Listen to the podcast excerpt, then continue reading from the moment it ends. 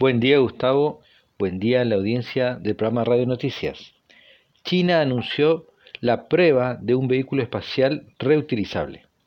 Una nave espacial experimental secreta, reutilizable, orbitó durante dos días el planeta y regresó a la superficie.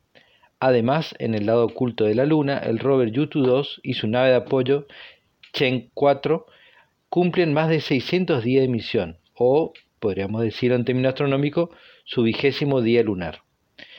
El pasado 4 de septiembre se realizó un lanzamiento secreto desde el centro de lanzamiento satélites Yuquan en el desierto de, Gavi, de Gobi de un cohete Long March 2F que desplegó un avión espacial experimental símil, dicen las fuentes noticiosas, al X-37B de la Fuerza Espacial de Estados Unidos, que también es un avión eh, secreto o de acceso restringido al público en la información.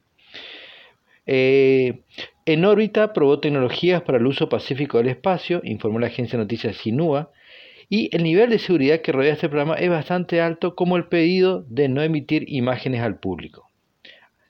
Y bueno, este, del otro, eh, por otro lado tenemos que el primero de septiembre el rover Yutu-2 ha recorrido en el lado oculto de la Luna 519 metros, proporcionando información vital sobre la evolución geológica de la Luna, la radiación y el entorno de radio de baja frecuencia.